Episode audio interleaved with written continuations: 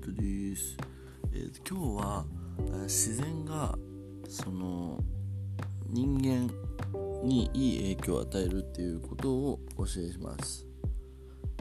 たった20分皆さんが自然を見ることによってストレスの軽減うつ病の改善認知度の改善そして不幸度がなくなる不幸がなくなる幸せが感が幸福感が大きくなる。あとはワーキングメモリ短期記憶ですね。ワーキングメモリの上昇が見込めます。実際にですねこれは実験でありまして1984年にですね医療用大学で行われた実験なんですけれども被験者にですね、20人くらいにですね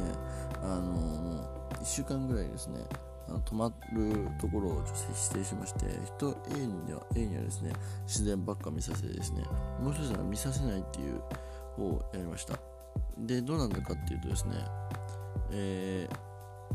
ー、まあそのその後に注意力のテストとかさまざまなテストをやらせました。その後ですねなんと、えー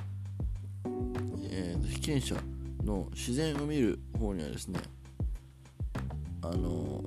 注意力の向上などテストでの好成績が